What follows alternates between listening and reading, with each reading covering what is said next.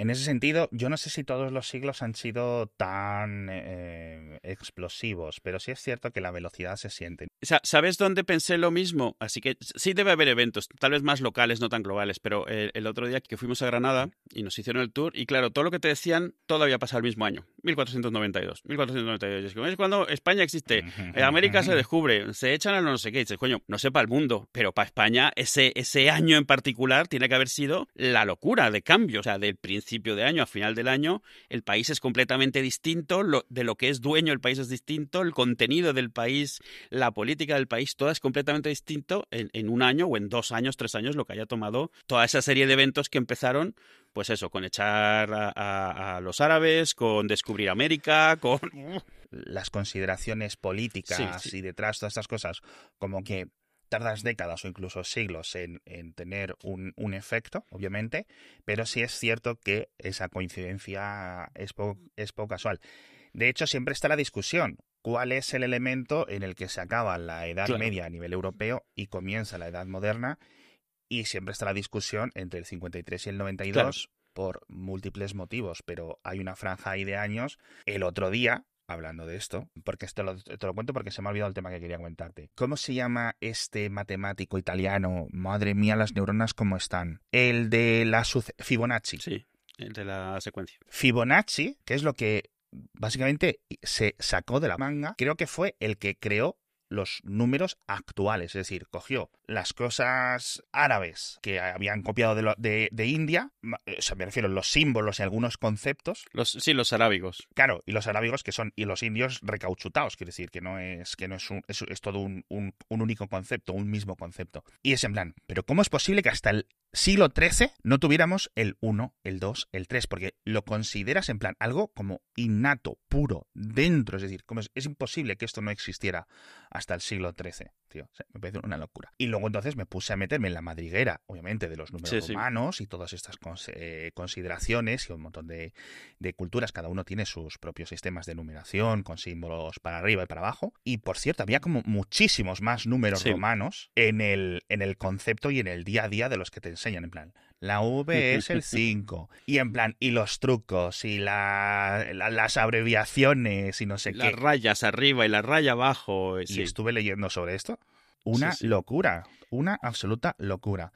Y sobre esto quería comentarte el tema de Silicon Valley, una cosa que comentaban el otro día en contexto de ese tema de la innovación. Y hablaban de las diferentes crisis tecnológicas, etcétera voy a intentar marcar como tres épocas diferentes. Uh -huh. Una es la de las .com de los 90, etcétera, en el que se construye un montón de tecnología muy potente y muy necesaria, pero que en cierta parte es expandir lo que se germinó. Sí, es lo que 80. te iba a decir. Silicon Valley ¿vale? es anterior al boom de las .com.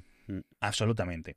Es en plan, las hojas de cálculo, el procesador uh -huh. de texto, el ordenador personal asequible, todo eso es más. En los 90 es una progresión de lo que inició en los 80, ¿vale? Y luego llegó, vamos a hacer cualquier chorrada, algunas cosas se nos quedaron de los 90, en plan, PayPal, eBay, ¿vale? Amazon, Google, etcétera. Ese tipo de, de herramientas. Luego hubo una siguiente ronda, ¿Vale? Estoy contando siempre sí, consumidor, claro. no estoy contando las SAP, ni las Oracle, ni las Sun, ni. Que son incombustibles. ni estas historias. ¿Vale? Que eso van a... o sea, se va a acabar la Tierra y va a seguir ahí SAP eh, trabajando. Y entonces tenemos una segunda etapa, digamos, posterior a la crisis financiera gigante, uh -huh. que son Airbnb, mm. Spotify. Sí. Eh, ¿Sabes a lo que me refiero? Y todas más o menos tienen como un sentido y una utilidad. Es decir, hostias, estos dos ejemplos que te he dado quizás sean demasiado potentes, quizás sean por eso, pero es que son dos empresas que han cambiado la sociedad y, y la cultura. Sí, Uber también, sí. Sí, perfecto, un buen ejemplo. Y luego, eh, lo que tenemos desde los últimos como uh -huh. cinco años, aproximadamente, que es muchísimas de las que están ahora en crisis, o no tanto desde el 2000, de hace cinco años, digamos cinco años antes de la pandemia, vamos a uh -huh. asumir. Hay un montón de innovación que más o menos puede ser importante, pero como que me parece vacía. Y es decir, no había asociado ese concepto de innovación real, continuación, uh -huh rascamos ahí lo poco que quede, pero sin añadir mucho valor. Y luego otra vez, valor añadido, creación. Sí, la, la diferencia entre una nueva dirección versus versiones de lo mismo. Que ahora mismo no te sabría decir el concepto, pero tú ves muchas startups ¿qué dices tú, ¿cuál es tu, qué es lo que estás haciendo? ¿Qué resuelves? ¿Qué, Bueno, pues nosotros tenemos un token que te permite... ¿Qué, qué haces? Si le doy a este botón en el móvil me llega, me llega un señor con un taxi. ¿Tú qué haces? Si le doy a este botón, tengo la música de todo el mundo. ¿Qué resuelves? Entonces ves muchas de las startups actuales y dices tú, ¿cuál es, cuál es lo que, qué es lo que estás realmente resolviendo? Y es por eso que eh, estamos viendo muchos elementos. Es decir, ok, perfecto. ¿Instagram es importante? Sí. ¿Es innovador Instagram? Yo creo que no. En el sentido Hoy en día ya es parte de las cañerías de Internet, ya es algo que viene de fábrica, que das por hecho, que existe, y pero vamos, que a nadie, nadie le cambia la vida. La existencia de, Instagram es algo que está ahí, es como el mail. No lo sé por qué, pero que sí que de verdad que, que hay. O sea, por ejemplo, Coinbase.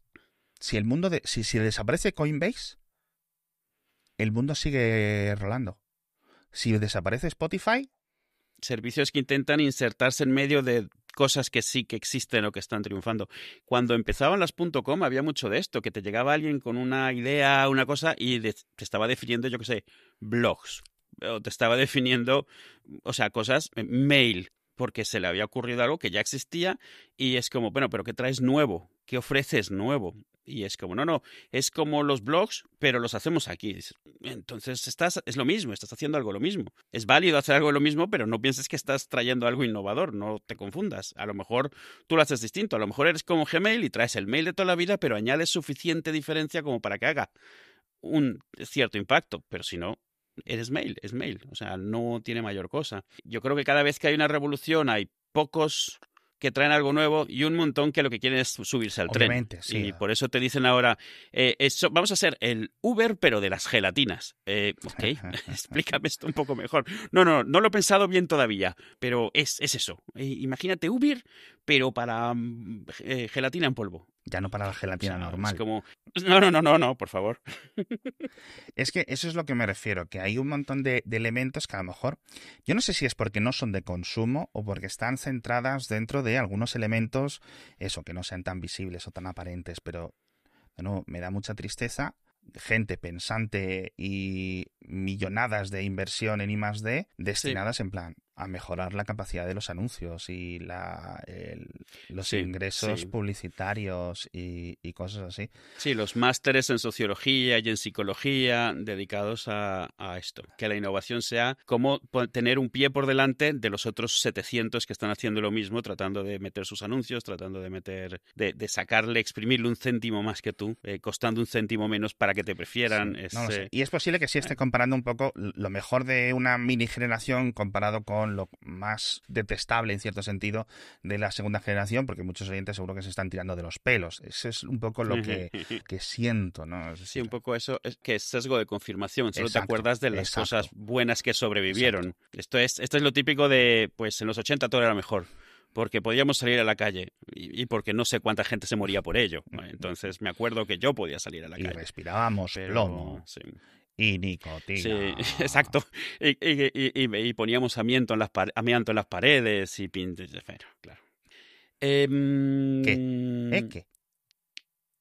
Stadia. Uf, ¿Llegaste a jugar Stadia? sí, claro. Mejoró mucho cuando se quitó Stadia. La raíz de todo esto es que yo soy un usuario de Mac. Eso tiene ciertas realidades implícitas, como que si eres un usuario de Mac y te gustan los juegos, tienes un problema. No los juegos en general, poder elegir los juegos. Hay muchos juegos buenos para Mac, hay muchos juegos buenos para iPad, hay muchos juegos históricos buenos que puedes emular, pero de vez en cuando quieres jugar alguno de los, de los que están saliendo, de los que mm, estás viendo noticias de ellos, estás viendo un montón de gente jugar y dices, oye, yo también quiero un poquito de ese Cyberpunk, quiero un poquito de ese Jedi Order. Y durante mucho tiempo, pues será, pues te resignas, o te compras un PC, o te haces un bootcamp ahí ranchero, o no hay nada que hacer, te compras una consola. Y con Stadia estaba bastante contento, pero Stadia al final dijo que se iba. Cosa que entiendo, el modelo de negocio que tenían no se puede llamar un modelo de negocio, era pues una ilusión de la cual nunca podía salir dinero, estaba totalmente roto. La idea de que primero podías jugar gratis comprando los juegos por separado y no había nada más que pagar, un servicio que ellos están dando y pagando por él todos los días, pero tú no pagas por él. Yo tenía una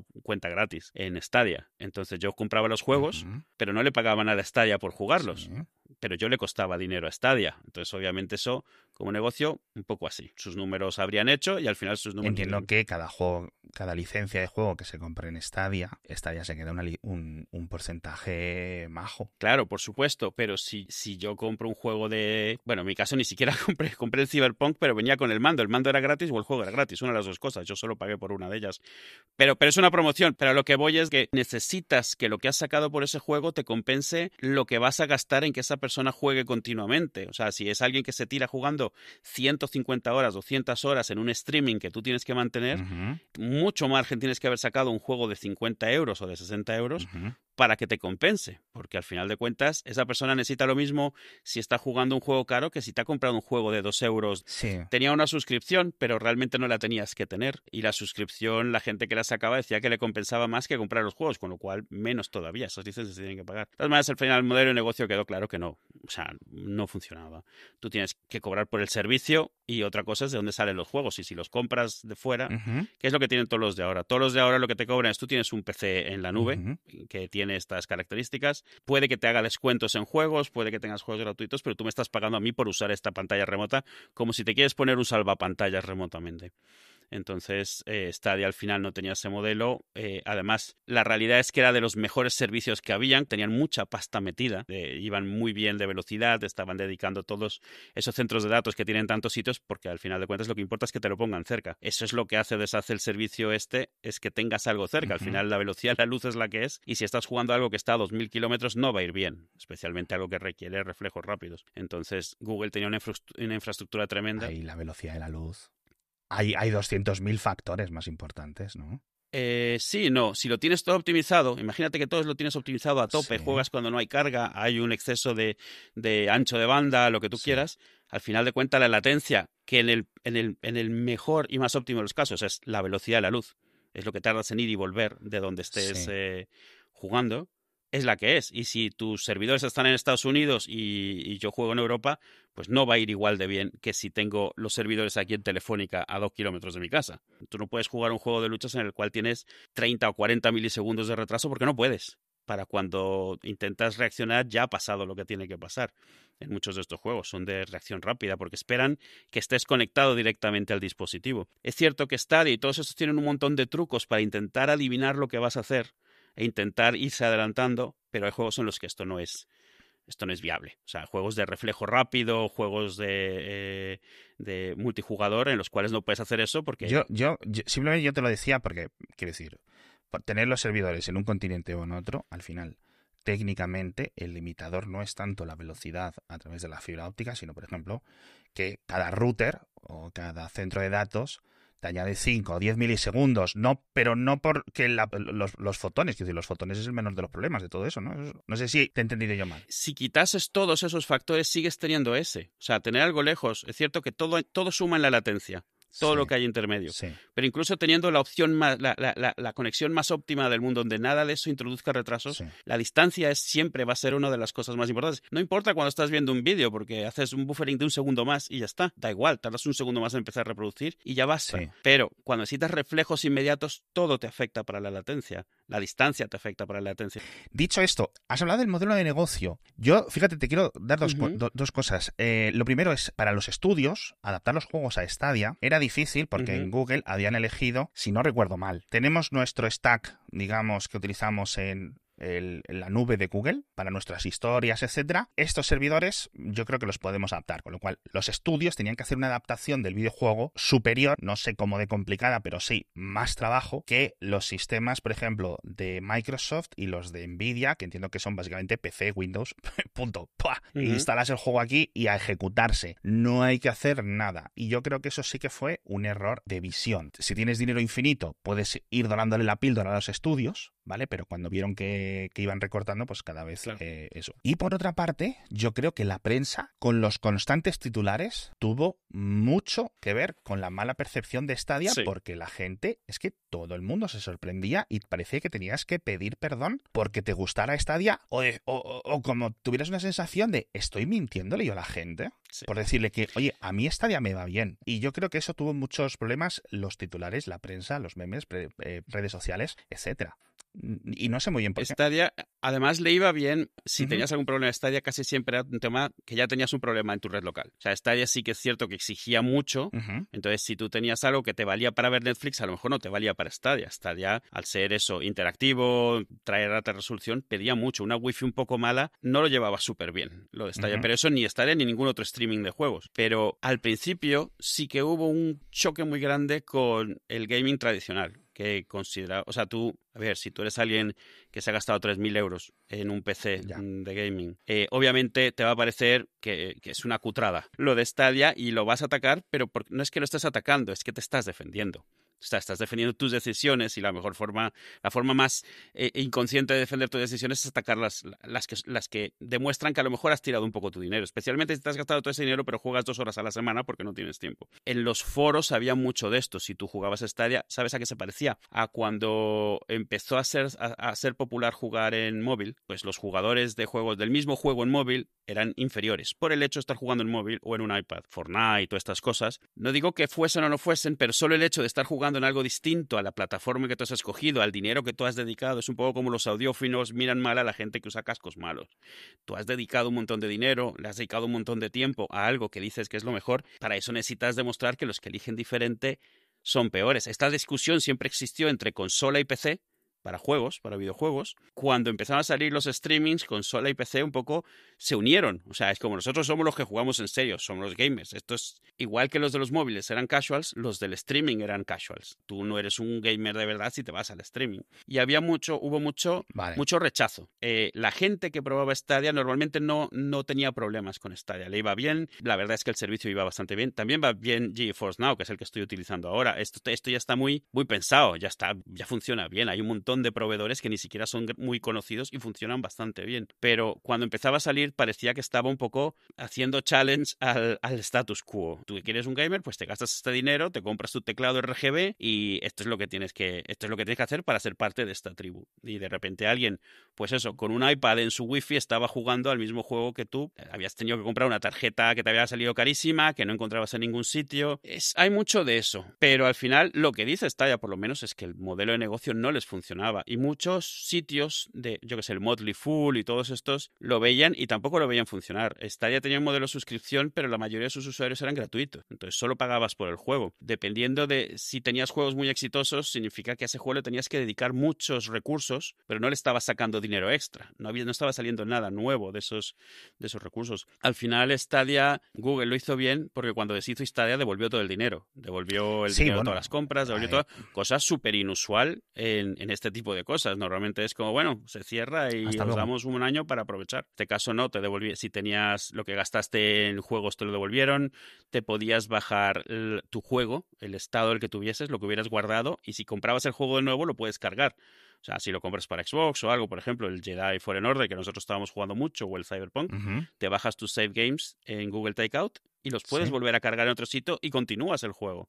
Y como te han devuelto lo que costaba, pues ya está. Lo único es que te has quedado con un mando que funciona como funciona. No funciona súper bien fuera de Stadia, pero no has perdido realmente dinero. Te lo han devuelto todo. No, absolutamente. A nivel, a, eh, nivel de las devoluciones, eh, perfecto.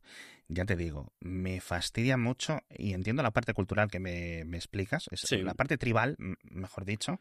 Sí es cierto que obviamente hay una diferencia que puedes hacer, apreciar, ¿no? Entre decir, eh, los que juegan con ratón teclado eh, frente a los que juegan con mando y los que juegan con mando frente a eh, los que juegan con la pantalla táctil del móvil. No, de, precisión y que los, los, desarrolladores de juegos compensan haciendo facilidades. Cuando tú juegas con un iPad al Fortnite, hoy en día no lo juegas, pero cuando lo jugabas, el Fortnite de iPad te estaba ayudando a apuntar mejor y a moverte mejor porque tenías el control que tenías. Y, y hubo mucha gente que se quejaba cuando iban a añadir mandos a juegos de iPad de este tipo porque consideran que es una ventaja o sea, es que juegas en desventaja, porque si juegas con mando y además tienes facilidades para apuntar o tienes cosas así, es como mal. Eh, pero la gracia de esto, todos los juegos te están ayudando continuamente. Todos. Los que usan ratón y teclado, los que usan mando y los que usan táctil.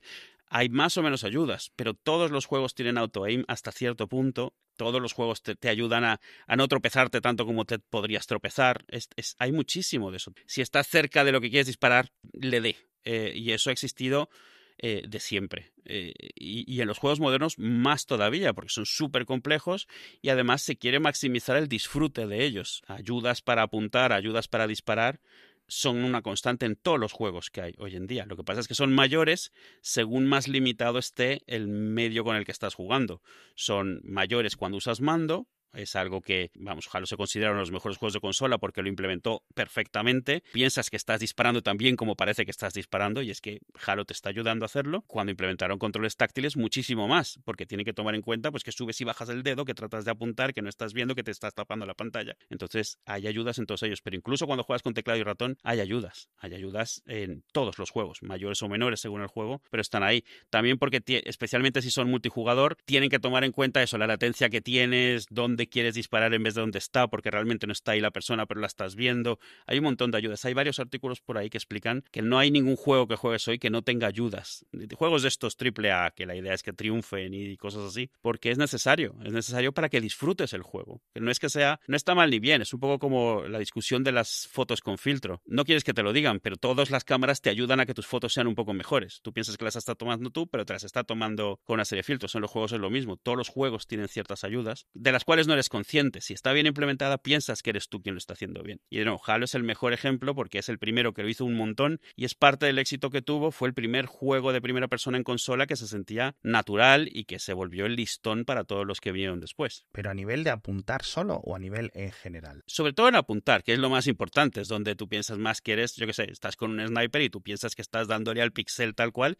y realmente te está ayudando, te lo está moviendo un poquito a la derecha y tú piensas que lo estás haciendo tú, porque no existe ese control tan fino como la gente piensa especialmente cuando tienes un ratón acelerado. simplemente te aumenta los márgenes de error. Está integrado en la forma en la que te mueves para que tú sientas que lo estás moviendo a la derecha y lo mueve realmente y lo acelera para que acabes donde piensa que tienes que acabar. Para que tú sientas que eres tú el que está con un movimiento de ratón acabando exactamente donde quieres acabar y disparando donde, tienes, donde quieres disparar. Entonces, cuando digo reducir el margen de errores, realmente te acercan más a donde. O sea, la mirilla está en el sitio en el que quieres que esté, pero no porque la has movido tú, sino porque te ha ayudado a que esté allí. Está reduciendo el error que tú introduces por tu propia mano. Vale, o sea, que tú dices que la implementación del software no es tanto en que aumento el, tamaño transparente del hitbox para que, aunque dispares a dos dedos de la oreja. Exacto. No es tanto que sea un tema de colisión, porque estos juegos además tienen un motor físico por, detrás bastante importante. Hay juegos en los que ha habido una gran polémica, porque creo que fue en Destiny, donde había una escopeta que tenía eh, un par de centímetros más de cañón por el modelo 3D, y eso daba una ventaja a quienes lo utilizaban. Y eso que se supone que era una mejora cosmética, pero el hecho de que el modelo fuera más grande significaba que la bala para la lógica del juego salía de un poco más adelante y eso te daba una microventaja por encima de los que tenían un cañón más corto. Entonces hay un modelo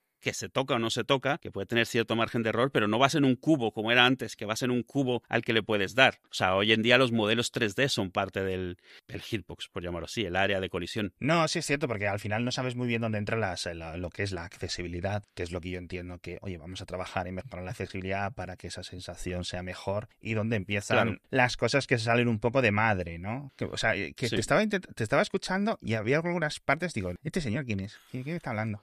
Yo sigo, sigo, voy voy a insistir otra vez, por favor, y además me gustaría la opinión de la audiencia. Yo creo que, además que nos escuchan mucha gente que trabaja en prensa tecnológica, que sepáis que sois vosotros. ¡Sois vosotros los que habéis matado a Stadia! Es muy posible, sí, porque tampoco se le dio la oportunidad de intentar encontrar el mejor modelo de negocio, de, aumentar la parte de eh, pro, de tener más suscripciones. Y, todo tiene la pinta también de que fue algo que decidió Google, mira, ah, quítate de problemas, a tomar por culo, déjalo ya estar. A ver, es cierto, es cierto que hubo un meme y, una desconfianza desde el primer minuto. También es cierto que esa mm. desconfianza eh, estaba ameritada por Google. Pero por otra parte, eh, parece que fue una profecía de estas autocumplida. Autocumplidas. Mm. Desde el primer minuto. Es decir, no juguéis a Stadia porque lo van a matar, porque lo van a quitar, porque va a ser una puta mierda, porque no sé qué. Y luego resulta que si la gente hubiera jugado más, pero claro, ya al final tienes que decidir invertir en algo que es un riesgo y con Google ya no te arriesgas o no tienes ese, e, e, esa, esa predisposición a arriesgarte. Sí. Es decir, no solo fue. Y, también evitas temas de relaciones públicas. Mira, no está compensando, no está dejándonos bien como nos gustaría, no es algo bueno. Cada vez que se menciona es para el meme. Y sí, los usuarios están contentos, pero los usuarios no son los que están escribiendo los artículos, no son los que están haciendo los memes, no se están viralizando. Porque si ves hoy GeForce Now, es lo mismo y no tiene ni de lejos ese, esa versión eh, popular que tenía Stadia. O sea, GeForce Now, claro, se ha posicionado ahí como, bueno, aquí estamos nosotros, ahora que no tienes Stadia. Están subiendo un montón de prestaciones, están actualizando a toda pastilla, están teniendo montones y montones de nuevos suscriptores. Y no tienes el mismo la misma versión por parte de los medios. Es como, bueno, este, que, este nuevo que ha llegado, este sí, este lo está haciendo bien. A fines de los jugadores eh, no hay diferencia, está funcionando igual que bien que antes. Es un poco más caro porque pagas una suscripción y pagas los juegos, pero es el mismo servicio y está funcionando de la misma manera, excepto que no tienes un mando especial. Lo del mando hacía mucha diferencia en Stadia, es una tontería, pero el hecho de que el mando se comunicase directamente a Stadia se saltaba un paso eh, el ordenador, no, no dependía de hacer esa comunicación y quieras o no, pues oye, es una capa menos. Técnicamente, mi queja va no solo que obviamente tenía un montón de problemas de salida y un montón de problemas de modelo de negocio de Google y de planteamiento mm. tecnológico, aún así funcionar funcionaba bien. Es posible que incluso con una cobertura de prensa, ya no te diría que positiva, sino creo que más no neutral, sino basada en los hechos y basada en la realidad del producto. Más objetiva. Más objetiva. Es decir, te puedes quejar de que haya muchos juegos, de que haya menos juegos, puedes especificar, pero claro, llegamos a un punto en el que, tanto en la prensa tecnológica como en, tonto, como en todo, se mezcla constantemente la opinión con lo que es el reporte. Y es normal, porque es normal, quiero decir.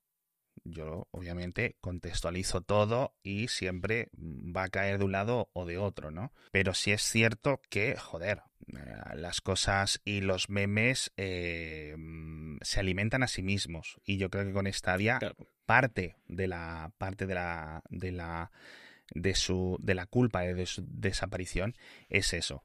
Ahora ya por cerrar el tema yo creo que sí la mayor parte del, del de las causas después de estos cuatro años ha sido de Google obviamente o sea, sin ninguna duda. Y, y, una de ellas, la más grande, es, mira, decidir que no iban a querer tener esa, esa lucha. O sea, en algún momento habrán hecho sus cuentas, hecho, mira, arreglar la que hemos montado, o sea, arreglarla me refiero, recuperarnos, tener buena imagen puede costarnos esto, y cerrarlo nos cuesta esto, que es devolver todo el dinero y ya está. Eh, sí.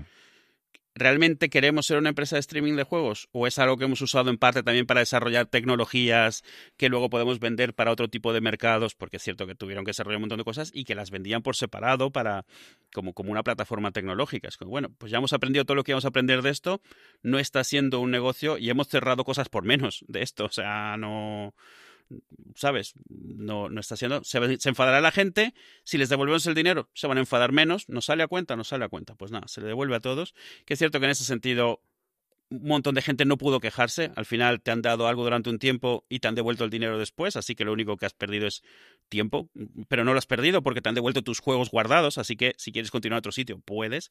Eh, no solo eso, han algunos juegos, luego ibas a Ubisoft y te te daban la licencia porque ya lo habías tenido, aunque te haya devolvido el dinero Google, al haber tenido una licencia válida, Ubisoft te la hacía válida y te la reactivaba sin pagarlo de nuevo. Entonces hay gente que se ha llevado juegos gratis a fines mm, de, que no los ha pagado y los tiene hoy y los puede jugar en su ordenador o los puede jugar en GeForce Now, que te permite enlazar con Steam y con Ubisoft y con todos estos. Y está, vamos, hay, mucha gente. Lo que más lamenta es que Stadia era de los mejores, el mando era excelente y la experiencia era muy buena. La experiencia de los demás es un poquito así porque estás muchas veces abriendo un PC remoto que tienes un poco que gestionar. Tienes que abrir el cliente de Steam remotamente y lanzarlo y se, se instala, se actualiza, tienes que esperar, mientras que en Stadia siempre era, le dabas al play y estabas jugando en 5 o 6 segundos, inmediatamente. Nada de esperar en la cola, nada de esperar a que se actualice, estaba funcionando porque todo se llevaba un poco de otra manera. Estoy de acuerdo, más o menos sí que estoy, estoy de acuerdo. No sé si incluso se podría pero más o menos no. Eh, no sé si incluso podría decirte algo de, mm, de, mm, de la relación de los iPads con Stadia, ¿no? Y de las restricciones que Apple puso con Stadia. Muchas veces lo hemos comentado. Es en plan, Apple gastándose miles y miles y miles y miles de millones para conseguir buen hardware a nivel de GPU, eh, librerías de videojuegos, no sé qué para que la gente se gaste pasta en los iPads y tener potencia gráfica, no solo para editar vídeo, etcétera, y luego resulta que la gente lo único que necesitaba era un, cliente fino. una, pantalla, y una conexión de Internet. Exacto. Y eso les fastidiaba también, por su parte, todo el modelo de negocio a, Apple y yo creo que ha sido grande, o sea, el, gran problema de, de, estas restricciones, que nos vamos a otros temas, pero sinceramente creo que haber habido un Stadia para iPad yo no sé si hubiera sido beneficioso para Apple, pero sí para los usuarios de Apple. ¿Sabes para quién ha sido beneficioso? Para el desarrollo de clientes por web, porque al final de cuentas han tenido que buscarse la vida, eh, te, bajabas un Stadia que iba por navegador y entonces eso significa que los clientes, o sea, estando eso hecho, ya puede haber más clientes. Eh, GeForce Now es una aplicación web que te guardas en el iPad, pero es por web porque, porque Apple decidió no hacer eso, eh, no, no permitir las aplicaciones nativas, que es un poco como es una batalla que acepta que tienes un poco perdida. Abraza un poco porque entonces parte de eso te lo puedes llevar tú. Las integras más, les dejas por una aplicación, tienes cierto control. Apple dijo que no. Apple dijo, fue cuando dijo, no sé si recuerdas, que, que, no se podían poner aplicaciones de streaming de juegos, que cada juego se tenía que pasar por review. Pues no. No, no, no. O sea, no tiene, no tiene ningún, no, tiene ningún tipo de sentido. No, de hecho, ya funcionaba. Tú te vas a google.com en, en en el navegador y, pirulaba, pero es cierto que al final pues las cosas no son así. Y yo creo que Apple de verdad, uno de las grandes cagadas, tío. De Apple. Y, y, es una pena porque salió, tú te podías cargar por sideloading una aplicación de Stadia más nativa que usar por el navegador y iba mejor. Y es una pena porque veía si se las permitiese en la App Store, cualquiera se la podría instalar. Pero al final de cuentas, ya hoy con GeForce Now ya no hay nada que te falte. Puedes usar los mandos, puedes usar pantalla completa, puedes usar una segunda pantalla, que es lo que hacemos aquí. Conectamos el iPad, conectamos eh, por HDMI y jugamos en la tele con los mandos y funciona perfectamente. Y por Ethernet. Por Ethernet porque la Wi-Fi de casa no va como podría ir para esto. Pero vamos, funciona perfectamente. Eh, sí que me da, me da pena, pero bueno, la tecnología sigue. por otra parte, el tema de Google, que era en plan, no, estamos ofreciendo esta marca blanca, es decir, esta tecnología para que otros hagan, y al final eso también lo han matado, es decir, que realmente no les... Sí. O sea, decir... No han sacado nada de aquí. La parte interna no estaba bien planteada y era otro de los síntomas de Google intentando hacer algo sin tener muy bien claro cómo, ni las diferencias, intentando reaprovechar y hacer cosas eh, que ya tenían hechas pero que no encajaban en este concepto, y intentando forzarlo. Y al final se ha visto que no, no se ha forzado. Te puedes pelear todo lo que quieras, pero al final tú estás viendo las consolas, las tres grandes que hay ahora, las Xbox, la, la, la Switch es un Android con, con una skin. Sí, Sí, sí, lo es. Y la PlayStation y la Xbox, un ordenador x86 con una skin. Mm. Es decir, el software está parametrizado. Que al final esas también son una tarjeta gráfica muy tocha y, conexiones. Ahora, me dices, no, y es que mira, es que para mi servicio, que encima tienes que hacer el, tienes que portar el software, tienes que portar el juego, de una forma relativamente complicada, que no es una cosa y que tampoco te vamos a dar tantos usuarios, porque al final, oye, me dices, oye, mira, necesitas gastarte un millón de euros extra en que tu juego funcione para la Switch. Bueno, bueno. ¿Cuánto me va a dar? tener sentido. Más que eso para Stadia, obviamente, pues, pues, pues no.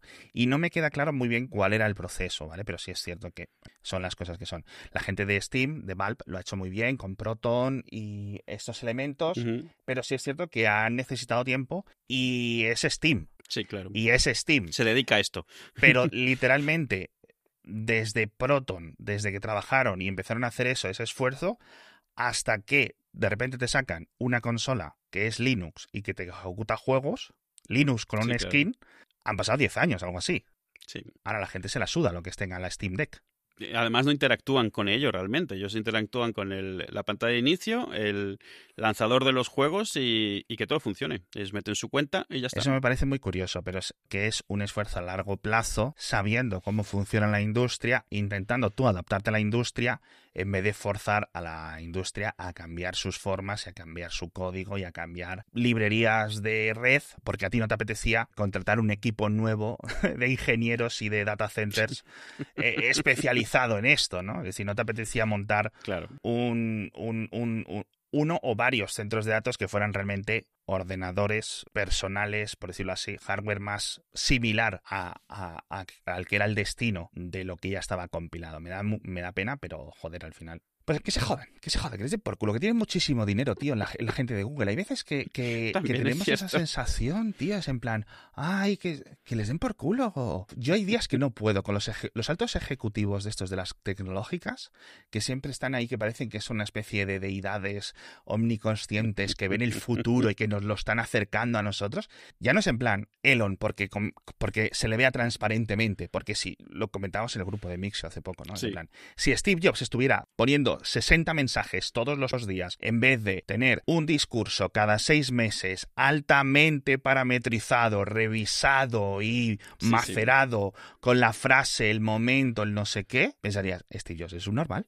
Claro que es lo que es difícil de conciliar cuando llegan las biografías y cuando llegan las diferentes actitudes eh, con su familia. Es decir, o era un genio filósofo o era alguien que, que telita. Y al final, pues, te- te- tendría un poco de los dos, ¿no? Pero sí es cierto que esa sensación yo creo que en la prensa tecnológica ahora sí es cierto que es un poco más crítica. Pero hace tiempo parecías que hablabas de, de estos fundadores como si fueran el Olimpo de los dioses. Ahora menos, tienes razón. Antes era un poco como no queremos dañar la relación con esta gente porque al final de cuentas nos dan un poco de comer. No era tanto como si fuese el periodismo como lo vemos normalmente, que es como dices lo que tengas que decir y con lo que no tengas que decir, sino como una especie de relación de que sentías que tenías que caerles bien. Eso pasa en todos los sectores, quiero decir, las revistas de automovilismo tienen que tener una relación con no sé qué, no sé cuánto, las financieras, obviamente, tal. Eso siempre va a ocurrir y siempre va a estar ahí. Lo que me refiero es que yo creo que muchas personas que estaban dentro del gremio se pensaban realmente que una empresa, por ser tecnológica, Ah, porque el jefe se lo fuera creían. en chándal, se pensaban que eran diferentes. ¿Qué es lo que Ya. nos hemos dado cuenta? Que mienten más, más aún. Y es difícil que bueno, los de las nos hemos dado cuenta porque no lo han- nos lo han enseñado ellos mismos. Los hemos visto ellos mismos Exacto. enseñar todo el cobre porque no se pueden controlar y te das cuenta que son pues como cualquier otro mm, niñato, solo que, claro, una vez que quitas ese velo, esa cortina de, de- de- eh, es un ejecutivo exitoso, es un millonario por lo que sea, te das cuenta que detrás pues son, están igual de dañados que cualquier otra persona puede estarlo. Las redes sociales les han hecho no, mucho no voy, daño. no voy tanto por el, no voy tanto por el punto personal. No voy tanto por el punto personal, sino por el punto corporativo. Es decir, por algún motivo nos habíamos creído que se podía ser una empresa tecnológica con este tipo de ingresos, ¿vale? Con este tipo de impacto mundial y de número de empleados, pero a su vez desdeñar todos los conceptos que el resto de industrias de estos niveles habían tenido o habían adoptado.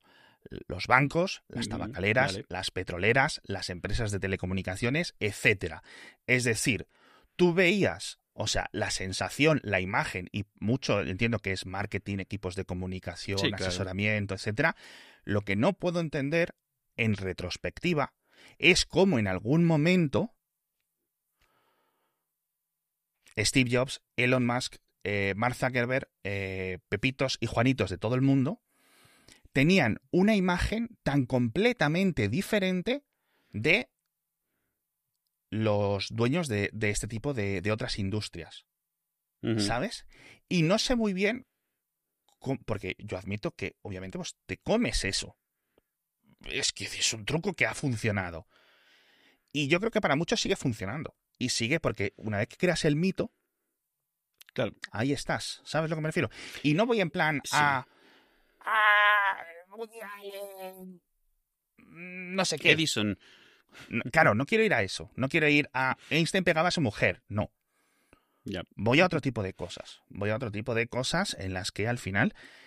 Y, y yo no sé muy bien cuál era el germen. Si era que tenían mejores equipos de imagen, simplemente que eran de la generación de muchas personas, eh, digamos, más actuales, al final no es lo mismo.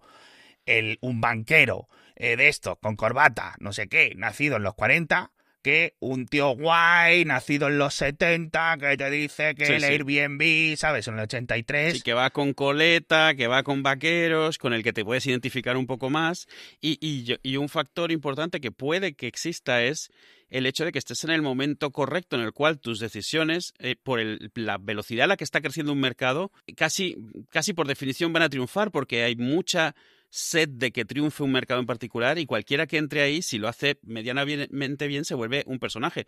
Hoy en día nos quedan pocos, o sea, Steve Jobs, Bill Gates, pero cuando era el boom de los ordenadores personales, había una cantidad de nombres y de héroes, héroes eh, de esta gente, porque estabas sediento de más información, todo lo nuevo que salía lo promovías, lo hacías más importante de lo que era. Luego ya pasan los años y los que quedan son pues los, los que sobreviven después de eso, porque esto al final es una, es una piscina de tiburones y sobreviven pocos después de que pasa todo. Pero cuando hay un, lo que decíamos de la web 2.0 y las .com y en su momento los ordenadores es, si logras meterte ahí, durante un tiempo puedes vivir solo por el hecho de ser un personaje que está ahí. Lo tienes que hacer, con que lo hagas medianamente bien, se te perdonará un montón porque todo el mercado te está empujando a tener éxito por el hecho de estar en ese mercado en particular.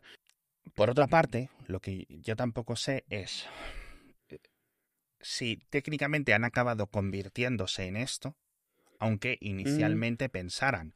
Entiendo que todo el mundo quiere cambiar el mundo. Y es que lo que yo no sé es si una vez que llegas yo no sé si es el nivel de ingresos, es decir, la escala de la empresa, lo que te transforma y lo que te, te, te, te convierte en este ejecutivo mentiroso, patológico, que tapa todo, que ataca al resto, o que siempre había sido así, o que por otra parte necesitas serlo de base más o menos transparentemente para llegar a ese paso. No sé cuál es el motivo. Sé que habrá bill millonarios y habrá ejecutivos y no sé qué, que, que sí, que sean buenísimas personas hmm. y que no sé qué, pero yo creo que hay, igual que parte de, del trabajo de un ingeniero es mentir a su jefe, dentro de nuestro trabajo, muchas veces, del tuyo, del mío, del de todo el mundo, es mentir a tu jefe, mentiras más gordas, más, mm, más finas, y el de ellos es mentir al público. Sí, es posible. En ese sentido, ¿no? ¿Qué van, qué van a ir a decir? Sí, a lo mejor es un poco como que todos los pobres son comunistas, pero todos los ricos son capitalistas. Eh, pero lo único que cambia uno u otro es, a medida que tienes más dinero, ya tus prioridades cambian. A lo mejor es, tus principios también son así de flexibles, depende de dónde estés.